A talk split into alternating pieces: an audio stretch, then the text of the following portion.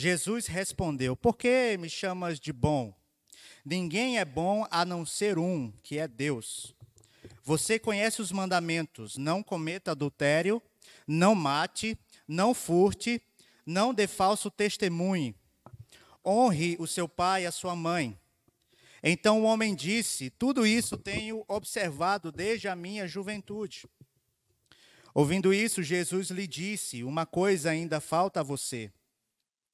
Venda tudo o que tem, dê o dinheiro aos pobres e você terá um tesouro nos céus. Depois, venha e siga-me.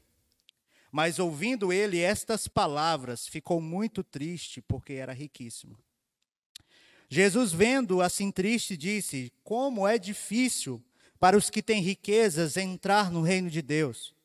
Porque é mais fácil um camelo passar pela, pelo fundo de uma agulha do que um rico entrar no reino de Deus. Os que ouviram isto perguntaram: sendo assim, quem pode ser salvo? Mas Jesus respondeu: o que é impossível para o ser humano é possível para Deus. Então, Deus, então Pedro disse: Eis que nós temos deixado a nossa casa, seguimos o Senhor. Jesus lhes, lhes respondeu: Em verdade lhes digo que não há ninguém que tenha deixado casa, mulher, irmãos, pais ou filhos por causa do reino de Deus, que não receba no presente muitas vezes mais e no futuro, no mundo por vir, receberá a vida eterna. É nessa perspectiva, irmãos, e certamente vocês já leram esse texto, ou então, no mínimo, vocês já ouviram alguma mensagem a respeito do jovem rico? Mas o objetivo hoje é refletir novamente sobre esse texto e nessa oportunidade nós temos falado sobre uma série, a série chamada New Life, aproveitando inclusive a inauguração da nossa igreja, Nova Vida. No domingo passado nós falamos sobre novo nascimento, a necessidade do novo nascimento. E agora nós vamos falar sobre outro encontro de Jesus. O encontro que Jesus teve com um jovem. Nós não sabemos o nome dele. Nós não sabemos a, o nome da família dele. Mas esse registro tão importante permaneceu tantos centenas de anos, milhares de anos, para que a gente refletisse e aprendesse muito com isso. Eu tenho certeza que para você e para mim não existe coisa melhor quanto consumidores do que nós termos opções. Chegar no restaurante, pegar o cardápio, e eu sei que muitos estão pensando, eu sabia que o primeiro exemplo do Hernandes ia ser comida. Não pense assim do seu pastor, tenha misericórdia dele. Viu, Cláudio? Ele vai entrar na linha, te garanto isso. Tenho certeza que chegar no restaurante, e pegar um cardápio com 100 opções é muito bom. Torna mais difícil a escolha, mas é muito, é muito, é muito gostoso isso. Assim como ligar o Netflix e perceber que você tem mais de 6 mil títulos à sua disposição para você assistir o tanto que você quiser, pagando o mínimo por mês. Se vocês forem como eu e como a Dani, a gente passa mais tempo escolhendo o filme e a série do que de fato assistindo.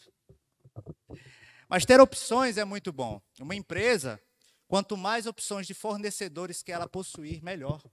Porque assim ela tem várias possibilidades de negociação e, e sempre fechar o melhor negócio, ou pelo menos na maioria das, das vezes. Mas toda essa avalanche de opções que hoje o mundo nos dá, e que de fato é uma das bases da, da própria cultura ocidental, que é a liberdade de escolha, nós temos acompanhado essas semanas né, a, o levante do, do Talibã novamente assolando o Afeganistão. E temos visto que esses tipos de governo totalitaristas, a primeira ação deles é tirar a liberdade de escolha, é cortar as possibilidades. Você não pode mais ser cristão ali. Inclusive, sobre isso, Portas Abertas, um site muito respeitado que fala sobre a perseguição da igreja, relatou que eles estavam é, em busca de cristãos a partir dos seus próprios aparelhos celulares. Ou seja, perguntavam para um né, se ele era cristão, a maioria com certeza ia dizer que não, Mas ao pegar o aparelho celular, lá estava a Bíblia instalada, né? E eles estavam executando essas pessoas. É um governo totalitário. Mas essa avalanche de opções que está disponível hoje no mercado para qualquer coisa que você queira possuir, também tem feito, tem trazido um efeito contrário. Tem pessoas que estão sofrendo psicologicamente por causa dessa sobrecarga de escolhas.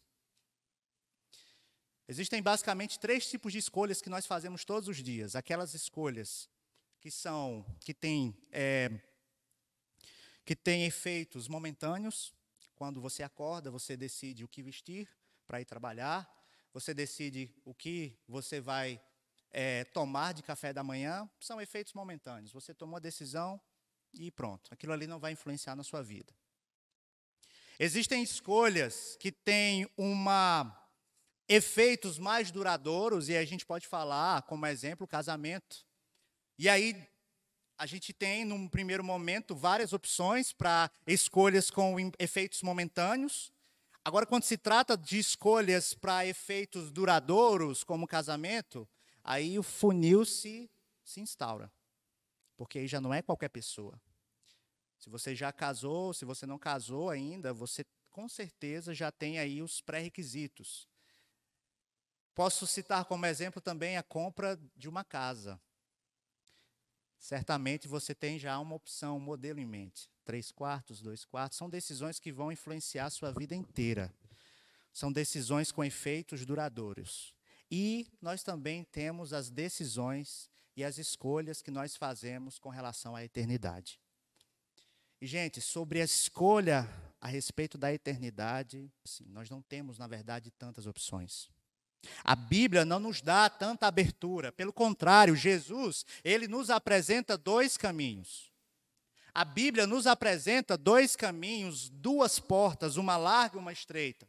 A Bíblia fala de amar a Deus ou amar ao mundo, a ponto de Jesus dizer que se você serve a Deus e ao mundo, vai chegar um ponto que você não vai conseguir mais servir a dois senhores. Você vai amar a um e odiar ao outro. Você vai se dedicar a um e desprezar o outro. Jesus diz: não se pode servir a Deus e às riquezas. Ou seja, Jesus está dizendo: você tem que escolher. As opções estão claras sobre a eternidade. Ou você passará uma vida com Deus, ou você passará uma eternidade sem Ele. A decisão resta a mim e a você. Esse jovem teve a possibilidade, gente, a oportunidade de chegar a Jesus com uma intenção muito valiosa. Ele procurou a pessoa certa. Ele fez, eu arrisco a dizer, ele fez a pergunta certa, mas no fim das contas ele tomou a decisão errada. E quanto a mim e a você, tenha certeza, uma hora ou outra você precisará tomar essa decisão. Seja agora na flor da idade, ou seja quando você já estiver no seu leito de morte. Você vai precisar escolher. Você vai precisar decidir. E eu queria ver com vocês esse texto, versículo após versículo, a partir do versículo 18, que diz assim: Certo homem de destaque perguntou a Jesus: Mas que homem é esse? Que jovem rico é esse? O que nós sabemos sobre ele? Lucas retrata ele como homem de destaque. Quando nós olhamos no original, essa palavra destaque, a palavra arcon, vai dizer que ele era um homem importante. Muito provavelmente esse jovem, ele tinha um cargo na sua sinagoga, na sua igreja local. Ele era um homem de destaque. Significava também que ele estava vindo ou vinha de uma família muito importante. Naquela época não tinha a possibilidade das pessoas, como hoje, mudar seu status social. Hoje o pobre pode ficar de classe média, pode se tornar classe média, pode se tornar rico. Naquela época era muito possível você nascer pobre e morrer pobre. Você nascer rico também morrer rico. Então ele era jovem. Ele era um homem de destaque. E o texto também nos diz, lá no no versículo 23 desse mesmo capítulo, que ele era um homem riquíssimo.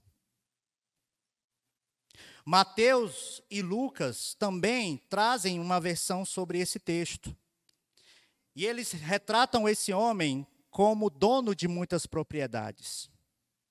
Ainda nesse texto que nós lemos, lá no versículo 21, nós vemos que ele era um fiel cumpridor da lei. Ele diz a Jesus: Tudo isso eu tenho guardado desde a minha juventude. Gente, essas características assustam, porque Jesus não está falando com uma pessoa qualquer. Uma pessoa que não tem conhecimento. Antes, ele está falando com um homem riquíssimo. Um homem que era um dos principais da sinagoga, o um homem que era estimado por todo o povo. É esse homem, é este jovem que procura Jesus com uma das perguntas mais importantes que nós poderíamos ouvir. E veja que logo em seguida ele diz: Bom mestre, versículo 18: Que farei para herdar a vida eterna? Veja que ele faz uma pergunta. Só que essa pergunta que ele mesmo faz, nós conseguimos enxergar que este homem tinha uma definição errada a respeito da salvação. Porque ele estava perguntando o que eu posso fazer, o que eu farei para herdar a vida eterna. Jesus ouve a sua pergunta, mas antes de responder, ele vai tratar antes do coração dele. Porque veja que esse jovem rico, antes de perguntar, ele vai chamar Jesus de bom mestre. E parece algo bobo, mas em seguida Jesus desmonta essa fala do jovem rico, dizendo: Por que, que você me chama de bom? Não há ninguém bom a não ser um, que é Deus. Então, se Jesus, antes de responder o que, que, ele teria que fazer para herdar a vida eterna, vai falar sobre ser bom ou não, então é importante a gente refletir sobre isso. Porque esse homem, ele era acostumado, sem dúvida nenhuma, de chegar nos lugares e ser bem recebido. E ser recepcionado com honra, como nós vimos, ele era importante. E é muito possível que ele chega ao mestre Jesus, dizendo: Bom mestre, mas não porque o seu coração reconhece que ele é Deus, como o próprio Jesus diz, só há um bom que é Deus, mas possivelmente porque ele estava buscando algum tipo de compensação por conta daquilo que ele estava falando. Ou seja, é como se ele dissesse: Bom mestre, e esperasse ouvir de Jesus: Diga, excelentíssimo jovem rico, que devo a honra de você precioso mestre, precioso judeu, estimado por todos, me procurar. Jesus, irmãos, ele, ele não olha para aquilo que a gente olha. Nós olhamos para a aparência e Jesus conhece o coração. Talvez eu e você teríamos agido dessa forma. Ficaríamos tímidos por conta da presença daquele que estava falando conosco, aquele homem rico, mas Jesus conhecia o seu coração. E então ele diz: Não, só existe um que é bom. E este é Deus. Jesus estava sondando a intenção desse jovem. Jesus que não, Jesus não estava com raiva, porque a, a, a, a, primeira vista dá a entender que Jesus está sendo até mal educado. Poxa, o jovem rico foi tão educado com ele, bom mestre, rabi. E de fato Jesus era mestre. Todos reconheciam que Jesus era um grande mestre, porque ele ensinava como quem tinha autoridade, não como os escribas, como Mateus registra lá em Mateus 7. Mas as intenções do coração dele já estavam erradas. E então Jesus diz: Bom só há um que é Deus. E Jesus não está negando a sua bondade, porque Jesus é Deus. Mas ele estava querendo falar para o jovem: olha, ou você está me chamando de bom porque você reconhece que eu sou Deus, ou então você está procurando alguma compensação por causa da sua justiça própria. E isso você não vai ter.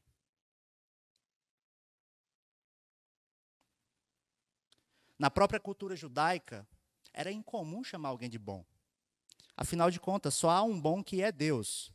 Salmos 34, 8 diz assim: Provem e vejam que o Senhor é bom, bem-aventurado é quem nele se refugia.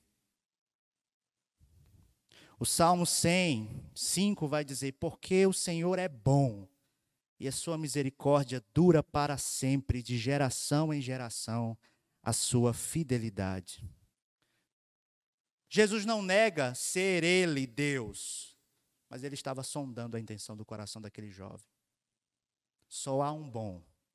Cristo, ele é bom. Deus é bom e nós somos maus. E então, Jesus agora parte para a pergunta. Porque o jovem fez uma pergunta: O que farei para herdar a vida eterna? E no versículo 20, Jesus diz: Você conhece os mandamentos. Não cometa adultério, não mate, não furte, não dê falso testemunho, honre o seu pai e a sua mãe. Gente, tenho certeza que você conhece os dez mandamentos. Talvez não de có e salteado, mas você sabe que Jesus não se referiu a todos eles aqui. E por que Jesus fez isso? Veja bem que os dez mandamentos diz que nós não devemos ter outros deuses diante da gente, que a gente não deve fazer imagem de escultura, que a gente não deve tomar o nome de Deus em vão, que nós devemos lembrar do sábado e guardar, que nós devemos honrar pai e mãe, que nós não podemos assassinar, seja com o coração, ou seja, fisicamente tirar a vida de alguém, que nós não devemos furtar, que nós não devemos cobiçar, que nós não devemos dizer falso testemunho, que nós não devemos cobiçar aquilo que é do outro. Só que Jesus faz questão de citar apenas do quinto mandamento em diante. Por quê? Eu tenho certeza que vocês lembram que Jesus, certa vez, foi questionado a respeito do, do maior dos mandamentos. E ele diz: Amará o Senhor teu Deus de todo o teu coração, com toda a tua alma, com todo o teu entendimento. E o segundo mandamento é semelhante a este: ame o teu próximo como a ti mesmo. É sobre esses mandamentos que toda lei e os profetas estão sustentados. O que, que Jesus quis dizer? Ele quis dizer que os dez mandamentos estabelecidos por Deus nas tábuas da lei no Antigo Testamento, eles foram resumidos. Do primeiro mandamento até o quarto mandamento diz respeito ao nosso relacionamento com Deus. Não ter outros deuses, não fazer imagem, escultura, não tomar o nome dele em vão, santificar o sábado, porque é descanso do Senhor. E do quinto mandamento em diante diz respeito às nossas relações humanas. É como nós tratamos o próximo. Quando Deus diz que nós não podemos assassinar ninguém, Ele não está dizendo que tem a ver com Ele. Afinal de contas, Deus não pode morrer. Mas Ele está dizendo: você não pode desejar no seu coração matar ninguém, mesmo se você já dirigiu aqui no trânsito de Parauapebas. Quem dirigiu aqui, quem dirige, sabe que esse mandamento é difícil guardar ele. Você não deve furtar aquilo que não é seu, tomar aquilo que é de outro. E é interessante que tem uma diferença entre falso testemunho e não assassinarás, que é bem interessante, porque não assassinarás é de fato tirar a vida de alguém com ódio no coração, por vingança. É você matar ela fisicamente. Não de dizer falso testemunho também é uma forma de assassinato, mas tem a ver com a reputação do outro. Eu quero matar a reputação dessa pessoa. Não preciso tocar nela, mas eu desejo difamá-la de tal forma que entre as pessoas a reputação dela vai morrer. Mas isso tem a ver com eu e você, como a gente se relaciona. E é, são esses os mandamentos que Jesus cita para o jovem rico. Você não deve adulterar. Você não deve cobiçar. Você não deve desonrar os seus pais. Gente, eu não sei vocês, mas olha a resposta que ele dá. Versículo 21. Então o jovem disse: Tudo isso tenho observado desde a minha juventude. No mínimo, gente, isso aqui, só esses mandamentos, eu tenho certeza que eu e você não teríamos a coragem de abrir a boca e dizer: Não, meu coração nunca pensou em matar ninguém. Ah, eu nunca cobicei aquilo que pertence ao outro. No mínimo, a gente pensaria duas vezes antes de dar essa resposta, mas o jovem rico, entendendo que ele vivia de forma justa, acima das pessoas que conviviam com ele, ele disse: Não, Jesus, estou pensando que você vai falar algo difícil. Isso já tenho guardado desde a minha mocidade. Apesar de haver uma profunda sinceridade no jovem, ao mesmo tempo é possível observar uma profunda ignorância moral e espiritual. Ele não tinha consciência dos seus próprios pecados. E então Jesus vai tratar do verdadeiro problema. Versículo 22 diz assim: Ouvindo isto, Jesus lhe disse: Uma coisa ainda falta a você. Venda tudo o que tem, dê o dinheiro aos pobres e você terá um tesouro nos céus. Depois venha e siga-me. A versão de Marcos 10, que é o mesmo texto, gente, mas Marcos acrescenta algo que é belíssimo. Marcos diz: E Jesus, olhando para ele com amor, disse: Só uma coisa falta a você. Vá, venda tudo que tem, dê o dinheiro aos pobres e você terá um tesouro nos céus. Depois me siga. Marcos acrescenta que Jesus olhou para esse jovem rico com amor.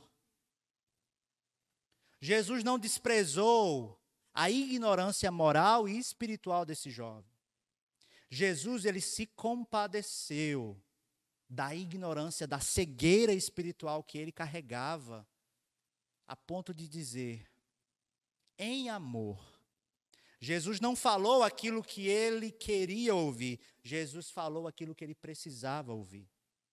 Jesus pode ter, antes de citar os primeiros mandamentos, ele citou os últimos, mas de forma intencional, porque é aqui que é o problema. Talvez você olhe para esse texto e diga, então, se trata de vender tudo que tenho, abençoar os pobres, e por causa dessa boa ação, então, eu vou herdar o reino dos céus e a eternidade. Não é isso que Jesus está falando. Na verdade, gente, Jesus agora, mesmo que de forma velada, ele está tratando dos primeiros mandamentos, do amar a Deus de todo o coração, de toda a alma e com todo o entendimento.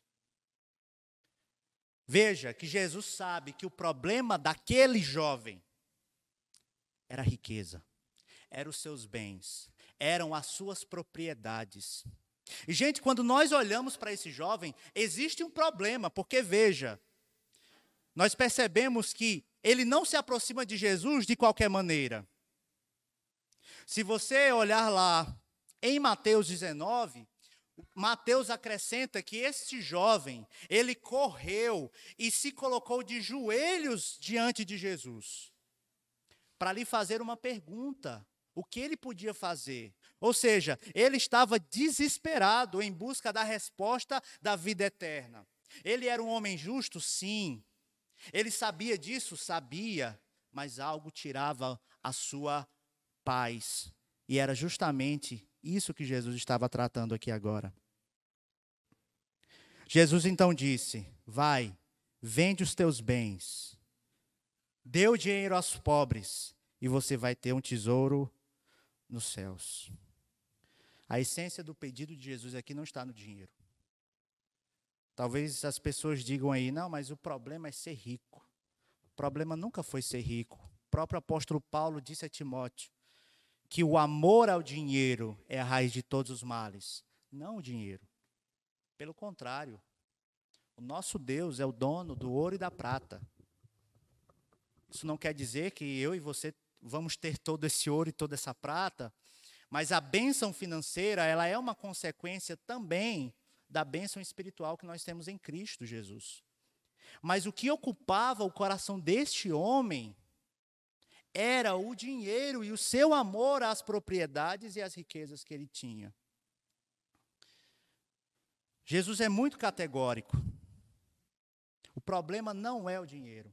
O problema é você encontrar no dinheiro unicamente nele toda a fonte de segurança, de conforto, de prazer, de alegria e de descanso. E a gente sabe como o dinheiro tem condições de fazer isso. Se eu te perguntar, você conhece alguém que, por conta dos, das posses que tem, acha que não precisa de ninguém, e acha que não precisa de igreja, e acha que não precisa de Deus? Certamente você vai lembrar de uma ou duas pessoas. Porque o dinheiro causa isso. O dinheiro tem a condição de aflorar aquilo que já existe no coração. Veja que o maior dos mandamentos é amar a Deus de todo o coração. Como que esse jovem que guarda os mandamentos de honrar o pai, de não cobiçar, de não matará, como que ele vai amar a Deus de todo o coração se o seu coração está entregue ao dinheiro?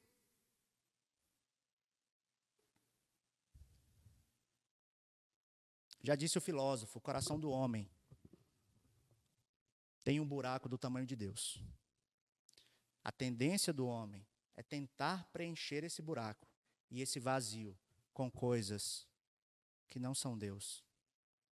Esse homem estava com o coração nas suas riquezas.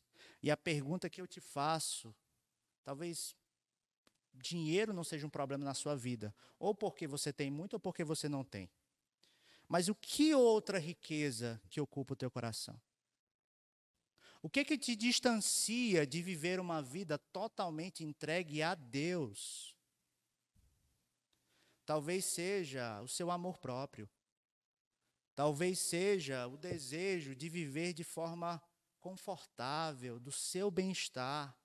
Talvez seja a sua família, o seu Deus.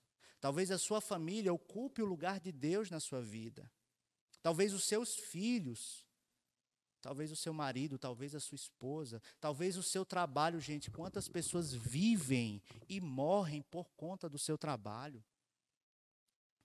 Eu não tenho tempo para Deus. Eu não consigo acordar mais cedo. Eu não consigo chegar mais tarde. Por quê? Porque Deus já não é uma prioridade na minha vida. Esse jovem entendia que ele podia fazer coisas para Deus quando o nosso valor não está naquilo que nós fazemos, mas em quem nós somos. Deus não me ama porque eu sou pastor. Deus não me ama porque o Ronde é músico. Deus não me ama porque a gente está iniciando uma igreja. Mas Deus me ama porque Jesus morreu por mim naquela cruz.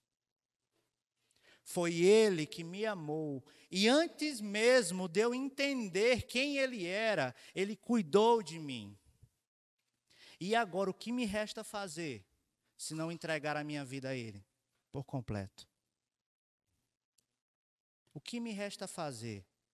Trabalho, família, dinheiro, isso tudo é, são bênçãos de Deus, mas não devem ocupar o primeiro lugar na sua vida. Não devem preencher um vazio que só pertence a Deus, que somente Deus pode preencher. Então veja, talvez para os discípulos ali, e a gente vai falar sobre isso, Jesus estivesse falando de dinheiro, mas Jesus estava falando de uma coisa que ia além, de algo que vai além, e que eu tenho certeza que você sabe do que se trata aqui. Qual a riqueza do teu coração? O próprio Jesus diz: Não acumulem tesouros sobre a terra, onde as traças e a ferrugem corroem, e onde os ladrões escavam e roubam. Jesus diz: Ajuntem tesouros nos céus onde as traças e a ferrugem não corroem, e onde ladrões não escavam nem roubam, porque onde estiver o seu tesouro, aí estará também o seu coração. Eu sei que, gente, ajuntar dinheiro, ajuntar tesouros no céu, parece bobeira. Afinal de contas, ninguém tem cobiça disso.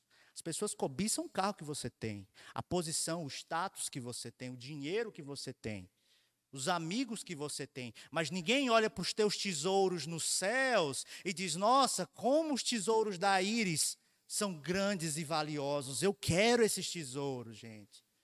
Mas são exatamente esses que nós somos chamados por Deus para acumular, gente. Guardar dinheiro é muito bom, devemos fazê-lo, mas quanto mais guardar nos céus tesouros que Deus, o próprio Deus, nos dá.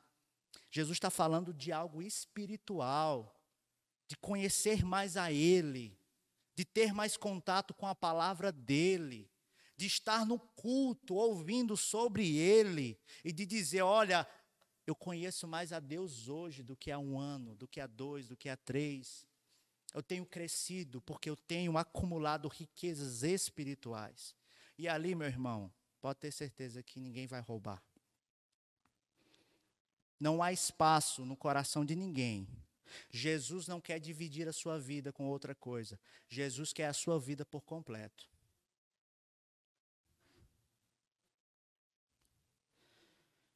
Então Jesus deixou claro o que ele tinha que fazer. Ele não queria fazer? O que eu tenho que fazer para herdar? Então Jesus dá a ele algo a fazer.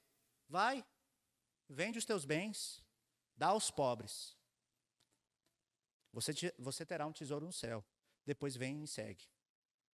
E qual é a postura? Qual é a decisão que ele toma? Versículo 23 diz assim: Mas ouvindo ele estas palavras, ficou muito triste, porque era riquíssimo. A história acaba aí.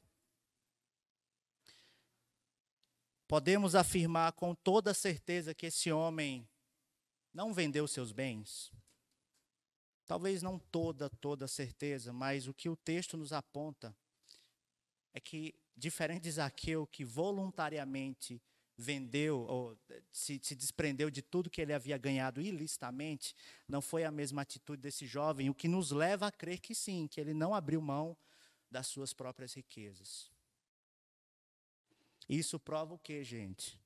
Que, de fato, o Deus na vida desse jovem não era o mesmo Deus que Jesus é. O Deus dele é o dinheiro. E aí, então, agora, a partir do versículo 24, Jesus se vira para os seus discípulos. Ele olha para os seus discípulos olhando ainda para a expressão do jovem rico e diz: Como é difícil para os que têm riquezas entrar no reino de Deus. E olha, quando a gente enxerga riquezas aqui não como dinheiro, mas como aquilo que nós consideramos de maior valor acima de Deus, e aí entra família, trabalho, bem-estar, conforto, prazeres, amigos, relacionamentos tóxicos. Quando a gente entende que Jesus está falando disso, veja, como é difícil para os que têm tudo isso entrar no reino de Deus. Porque é mais fácil um camelo passar pelo fundo de uma agulha do que um rico entrar no reino de Deus. E aqui, gente, tem várias interpretações, eu já vi algumas pregações de pastores tentando explicar o que era o camelo, o que era a agulha, que lá em Israel tinha um, um portal chamado camelo. Não, não é isso. Jesus, mesmo que de forma cômica, ele está de fato se referindo a um camelo e ele está de fato se referindo a uma agulha. O camelo era o animal de carga maior que existia na época. Ele chegava a 2 metros de altura, 650 quilos. E Jesus usa essa hipérbole para ilustrar como aqui, o que é semelhante à atitude daquele jovem. Aquele jovem queria entrar no reino de Deus, mas ele queria a semelhança de um camelo de carga. Ele queria entrar no reino de posse das suas propriedades, da sua justiça própria. E todas as vezes que eu e você tentarmos entrar no reino de Deus, por conta daquilo que nós fazemos, por causa daquilo que nós somos aí fora, por causa de status social, por causa de dinheiro. Se a gente quiser entrar no reino de Deus carregando essas coisas, é tão impossível quanto tentar passar um camelo no buraco de uma agulha.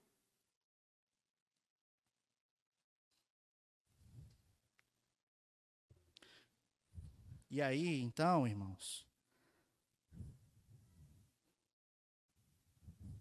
os discípulos chegam a uma pergunta, muito interessante, afinal de contas. O versículo 26 diz assim: Os que ouviram isto perguntaram: Sendo assim, Senhor, quem pode ser salvo? Talvez numa primeira leitura você pense: Ah, então todos ali eram ricos.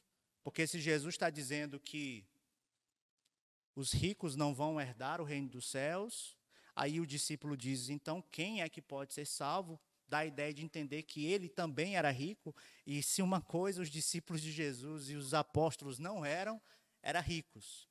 Mas o que Pedro está dizendo, ou o que os apóstolos, discípulos, estavam se perguntando era: se esse homem que era judeu, que era rico, que tinha uma posição na sinagoga, e por ser rico, ele podia muito bem ajudar a sinagoga, ajudar irmãos, construir mais sinagogas. Naquela época, os ricos dizimavam, não pelo Pix, mas eles levavam um saco de dinheiro para a igreja. Lembra daquela conversa que Jesus teve com os seus discípulos? Que eles disseram, eles falaram: Ah, entrou um homem com um saco de dinheiro e ofertou. E entrou uma mulher com uma moedinha. E perguntaram a Jesus: Quem, quem, quem aí deu mais? Jesus disse: Aquele tirou do que sobrava, aquela ali tirou do que não tinha. Então ela deu mais. Os ricos entravam com sacos de dinheiro. Então os discípulos estão dizendo: esse rico, jovem, talvez até bonito, status social, bem relacionado com todos, que guarda os mandamentos, se ele, Jesus, não pode ser salvo, que dirá eu, um pobre, não tenho condição de ajudar a igreja, não tenho condição de ofertar, de ajudar ninguém, nem de me ajudar. Eu que preciso de ajuda, eu não consigo eh, influenciar em nada na igreja. E então Jesus diz, no versículo 27, o que é impossível para o homem é possível para Deus. Irmãos, esse homem chegou a Jesus dizendo: O que, que eu posso fazer? E qual a conclusão que a gente chega? Você e eu não podemos fazer nada. Porque é impossível, Jesus está dizendo quanto à salvação, é impossível para o ser humano ser salvo pela sua justiça própria. Porque nem os mandamentos, que são dez, a gente consegue guardar. A gente acorda, no fim do dia você quebrou uns quatro, todo dia, um atrás do outro. Sem falar aqueles outros que a, que a Bíblia cita. Isso é impossível para o homem. E Jesus está dizendo: essa pergunta que vocês estão fazendo, realmente ela é, dentro da lógica humana, ela não faz sentido. Porque se ele, com toda a justiça, com todo o dinheiro, não vai entrar no reino dos céus, muito menos vocês. Só que aquilo que é impossível para vocês é possível para Deus. E eu vim para tornar isso possível ao morrer naquela cruz por vocês. Não há salvação sem sacrifício. Jesus veio tornar isso que esse jovem buscava possível: a salvação, a vida eterna com Deus. Jesus ele não responde à pergunta do jovem, mas ele aponta para aquele que é o único capaz de salvar, a saber, Deus, para aquele que é poderoso. E aqui, gente, a gente pode voltar lá para o início do texto. Eu queria voltar com vocês lá no versículo no versículo 19. E por que é impossível para o homem se salvar? Jesus responde isso também. Porque você me chama de bom. Ninguém é? Ninguém é bom. O que Jesus disse anteriormente faz todo sentido agora, quando ele diz: aquilo que é impossível para o homem é possível para Deus. Sabe por quê? Porque o homem é mau e Deus é bom. Os governos que nós temos são maus e Deus é bom. Dilma é má e Deus é bom. Bolsonaro é mau e Deus é bom. O pastor Hernandes é mau e Deus é bom.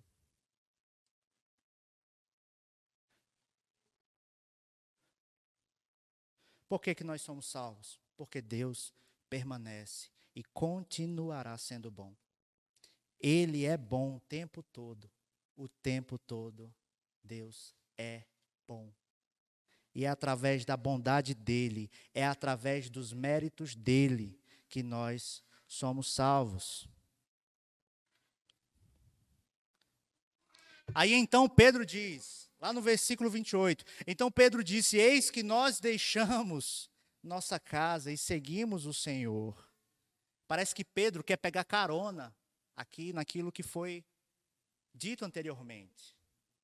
Pedro está dizendo assim: Jesus, está vendo o teste que o jovem rico falhou? Nós passamos. E isso combina demais com a personalidade de Pedro. Senhor, nós deixamos tudo por você. Mas veja que aqui é diferente, porque o jovem foi chamado a vender o que tinha. Os apóstolos, discípulos, foram chamados a deixar, não a vender. E o que Pedro falou é uma verdade. Tanto é que Jesus não recrimina e diz assim, no versículo 29, Jesus lhe respondeu: Em verdade lhes digo que não há ninguém que tenha deixado casa, mulher, irmãos, pais ou filhos por causa do reino de Deus, que não receba no presente muitas vezes mais, e no mundo por vir receberá a vida eterna. Jesus, inclusive, acrescenta: Pedro, não só vocês deixaram as suas casas, mas aqueles que tiveram que deixar seus familiares, também eles receberão um galardão e deixar familiares pode ser entendido aqui, gente, no, no que Jesus está falando, tanto em você perder alguém. Gente, vamos, vamos se colocar naquela época. Você dizer ser cristão é mais ou menos o cenário que o Talibã está causando lá no Afeganistão. Você está correndo risco de vida. No primeiro século, era muito comum os cristãos, por serem cristãos, serem jogados nas arenas com os leões. Ou seja, você podia acordar um dia e saber que o seu tio, a sua tia, estava morta, estava morto por causa de Cristo. Isso era muito comum no primeiro século. Você mesmo poderia ser jogado lá. Mas também havia a possibilidade da sua própria família, por conta do evangelho agora que você segue, virar as costas para você, a sua esposa te abandonar, o seu esposo te abandonar. Jesus está dizendo: não se preocupem com isso. Porque se vocês perderem a família de vocês, ainda assim vocês receberão uma família espiritual nessa terra. O cristão nunca está sozinho, gente. O cristão nunca está sozinho. Você nunca está sozinho. Um dos lemas da nossa igreja é que o problema de um é o problema de todos. A dificuldade de um é a dificuldade de todos. Jesus está dizendo: vocês que deixaram a família, os bens, vocês já recebem aqui o cuidado de Deus através das pessoas, através da igreja e através da própria vinda do Messias.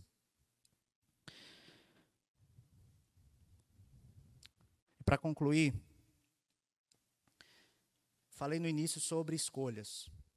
As escolhas com consequências momentâneas, escolhas com consequências duradouras, escolhas com consequências eternas. Falando sobre as escolhas eternas, qual é a tua escolha? Esse jovem rico pode ter tido uma vida de muito sucesso, pode ter usufruído de toda a sua riqueza, de todo o seu bem-estar, de todo o seu status social, mas certamente, quando o, o seu último fôlego de vida saiu dos seus pulmões, ele deve estar sofrendo as agonias de uma eternidade sem Deus, por conta da escolha que ele fez. Qual é a sua escolha? Você prefere as riquezas do seu coração ou os tesouros dos céus que Deus quer te dar? Não permita que o seu coração fique pesado com muitas coisas. Não permita que o seu tesouro seja sua carreira. Porque experimente colocar toda a sua esperança na carreira profissional que você tem. E você vai ver a sua vida destruída quando perceber que, no fim das contas, a empresa não precisa mais de você, porque você já não tem mais idade para trabalhar. Experimente pôr a sua expectativa, o seu coração no dinheiro. E você verá a sua vida destruída ao perceber que os inúmeros zeros, os, os, os zeros sem fim da sua conta, não podem trazer a alegria que somente Jesus dá. Experimente colocar a sua esperança e o seu amor, o seu coração nos seus filhos, e você terá a sua vida destruída ao perceber que eles não vão atender todas as expectativas que você tem para eles. Jesus é o único que não falha. Jesus é o único que não desaponta. Jesus é o único que não decepciona. Então decida colocar o seu coração nos tesouros dessa terra, nos tesouros do céu, decida pôr o seu coração em Deus, que certamente o seu amor não falha. Amém?